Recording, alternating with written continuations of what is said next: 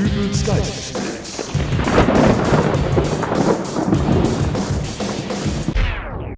Hallo, grüß Gott, moin moin, wie auch immer und herzlich willkommen zur 384. Ausgabe von Dübels Geistesblitz. Neulich habe ich mal wieder eine ganz neue Erfahrung gemacht. Ich hatte jemanden zu Gast und es kam die Idee auf, dass man doch gemeinsam einen Film schauen könnte. Also wurde das Angebot des derzeitig abonnierten Streamingdienstes nach einem geeigneten Werk durchforstet. Und nach einer Weile fiel dann die Wahl auf eine Komödie aus dem Jahr 1987, die mein Gast noch nicht kannte, mich in meiner Erinnerung damals aber Tränen hat lachen lassen. Mit den Worten Was? Du kennst diesen Film nicht? startete ich die Wiedergabe. Den musst du gesehen haben. Den habe ich als Teenager geliebt, führte ich weiter fort, während das Studio-Logo auf dem Bildschirm erschien. Das ist ein Kultfilm. Und dann nahm das Unheil seinen Lauf. Der Film begann mit einem durchscrollenden Erklärungstext, der grob erklären sollte, worum es ging, gespickt mit zweideutigen Wortwitzen und erheiternden Albernheiten, und ich grinste. Äh, okay, das waren jetzt alles keine Super-Gags, die da kamen, aber die würden bestimmt noch kommen. Immerhin ist das ja ein Kultfilm.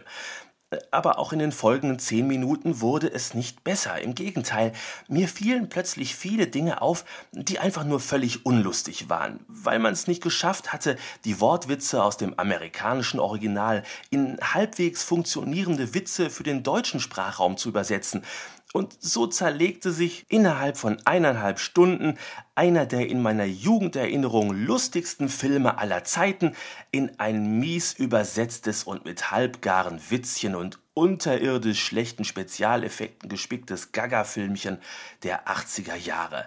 Rums. Was war denn da bloß passiert? Hatte irgendwann jemand diesen grandiosen Kultfilm absichtlich schlecht neu gedreht und das Original vom Erdboden verschwinden lassen? Oder war der Film schon immer so mies gewesen, aber irgendjemand hat mir in einer der letzten Nächte immer wieder ins Ohr gesäuselt, dass er eben nicht so schlecht wäre, bis ich es dann tatsächlich geglaubt habe. Also Hypnose im Schlaf. Oder ganz verrückt, habe ich mich etwa in den 30 Jahren, seit ich den Film das erste Mal gesehen habe, äh, verändert? Was immer es auch sein mag, ich frage mich nun, inwieweit ich meiner Erinnerung noch trauen darf. Wie verhält es sich denn nun mit anderen Dingen, von denen ich der Meinung bin, dass sie früher ganz toll waren? Es ist über 25 Jahre her, dass ich ein Spiel auf einem C64 gespielt habe. Einen Heimcomputer, mit dem ich damals unheimlich viel Spaß hatte. Was, wenn sich die Spiele, die in meiner Erinnerung mit fotorealistischer Grafik und Bombastsound glänzen, plötzlich als epileptisches Joystick-Geruckel mit 16-farbiger Klötzchengrafik und nervendem Fiepsgeräuschen entpuppen, weil meine aktuelle PlayStation 4 mittlerweile doch ein bisschen mehr drauf hat? Was ist mit der gemischten Tüte Bonbons für 50 Pfennige beim Bäcker auf dem Weg zur Schule damals? Halten die von mir glorifizierten Prickelpit Brausebonbons, Kaugummipäckchen mit Alf-Sammelbildern und nicht zuletzt die grünen Schnüre mit dem mit, was ich mir heute so als Naschkram besorge? Oder der sonntägliche Besuch bei meinen mittlerweile verstorbenen Großeltern, bei dem meine Oma mir abends die vom Mittagessen übrig gebliebene Portion Nudeln mit Tomatensoße warm gemacht hat. Während alle anderen am Tisch Schnittchen mit Pfefferminztee hatten, bekam ich delikatöse Nudeln mit Tomatensoße. War das wirklich so toll? Oder gaukelt mein Hirn mir da nur vor, dass diese verkochten Nudeln mit der aufgewärmten Soße das Highlight eines perfekten Sonntags waren? Was ist mit den Klassenkameraden von damals? Das Mädchen aus der Parallelklasse, die mein von der Pubertät kontrollierter Kopf als das schönste Mädchen der Welt bestimmt hatte, mit der man später heiraten und mindestens fünf Kinder, zwei Hunde und ein Meerschweinchen hätte. Äh, in der Erinnerung bleibt sie das schönste Mädchen der Welt, aber äh, Moment mal, das, äh, das lässt sich doch jetzt alles nachprüfen. Facebook sei Dank. Äh, ja, die Pubertät ist dann wohl vorbei. Ähnlich wird's dann wahrscheinlich mit dem Typen sein, der mich damals im Schulkorridor geschubst hat, worauf ich ihm dann meine Meinung über seine Mutter mitgeteilt habe und dann hat er mich. Äh, ach, alte Geschichten. Aber in meiner Erinnerung ist der Typ groß und bullig. Aber wenn ich jetzt wieder mal bei Facebook gucke, äh, das kann ich ja gerade mal machen, äh, dann ist der bestimmt. Äh, oh Immer noch groß und bullig. Okay, falls du zuhörst, deine Mutter ist bestimmt eine ganz patente Frau. Aber was hab ich da nun draus gelernt? Dass ich meiner Erinnerung nicht mehr trauen kann? Ähm, nein, so schlimm ist es wahrscheinlich doch nicht. Ich habe halt nur eine wichtige Sache vergessen und die möchte ich euch hier nun als Warnung mit auf den Weg geben. Wenn euch jemand einen Film ankündigt mit den Worten, das ist ein Kultfilm, dann lauft. Lauft so schnell und so weit weg, wie ihr nur könnt. Ein Kultfilm hat nämlich in der Regel eine wichtige Eigenschaft. Er hat schon ein paar Jahre auf dem Buckel.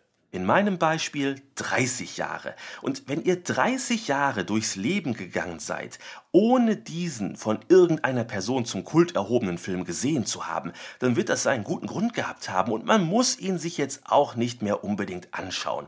Kultfilme ziehen nämlich einen Großteil ihres Kults aus der Nostalgie. Man muss also von Anfang an dabei gewesen sein. Sich einen Kultfilm 30 Jahre nach der Kino-Uraufführung anzusehen, das ist in etwa so, wie wenn man um kurz vor Mitternacht noch zu einer Geburtstagsparty fährt, die bereits um 20 Uhr angefangen hat. Das Buffet ist bis auf ein angebissenes Brötchen und einen Klacks Kartoffelsalat leergeräumt, der Großteil der Partygäste ist schon nach Hause gefahren, irgendjemand hat sich auf dem Wohnzimmerteppich erbrochen und vor dem Aquarium sitzt ein betrunkener nackter Mann, drückt wie wild auf einer Fernbedienung und brüllt immer wieder Scheiß DVB-T 2. Macht alles irgendwie keinen guten Eindruck, aber wer von Anfang an dabei gewesen ist, der wird den Kollegen am Montag auf der Arbeit von einer Kultparty berichten. Was bleibt am Ende? Mein alter C64, die gemischte Tüte Bonbons, die Nudeln mit Tomatensauce bei meiner Oma und das schönste Mädchen der Welt aus der Parallelklasse. In meiner Erinnerung werden sie immer ihren Platz haben. Aber was Kultfilme angeht, wenn ich das nächste Mal einen 30 Jahre alten Film schaue, der in meinem Schädel als Kultfilm gespeichert ist und den ich mir nicht mindestens alle drei Jahre mal wieder angesehen habe, dann schaue ich ihn mir nicht mit meinen Augen an, sondern mit denen meines 30 Jahre jüngeren Selbst.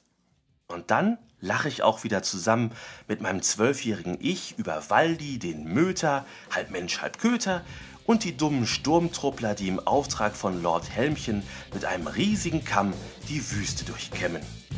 Möge der Saft mit euch sein. Alles Gute, euer Dübel und tschüss.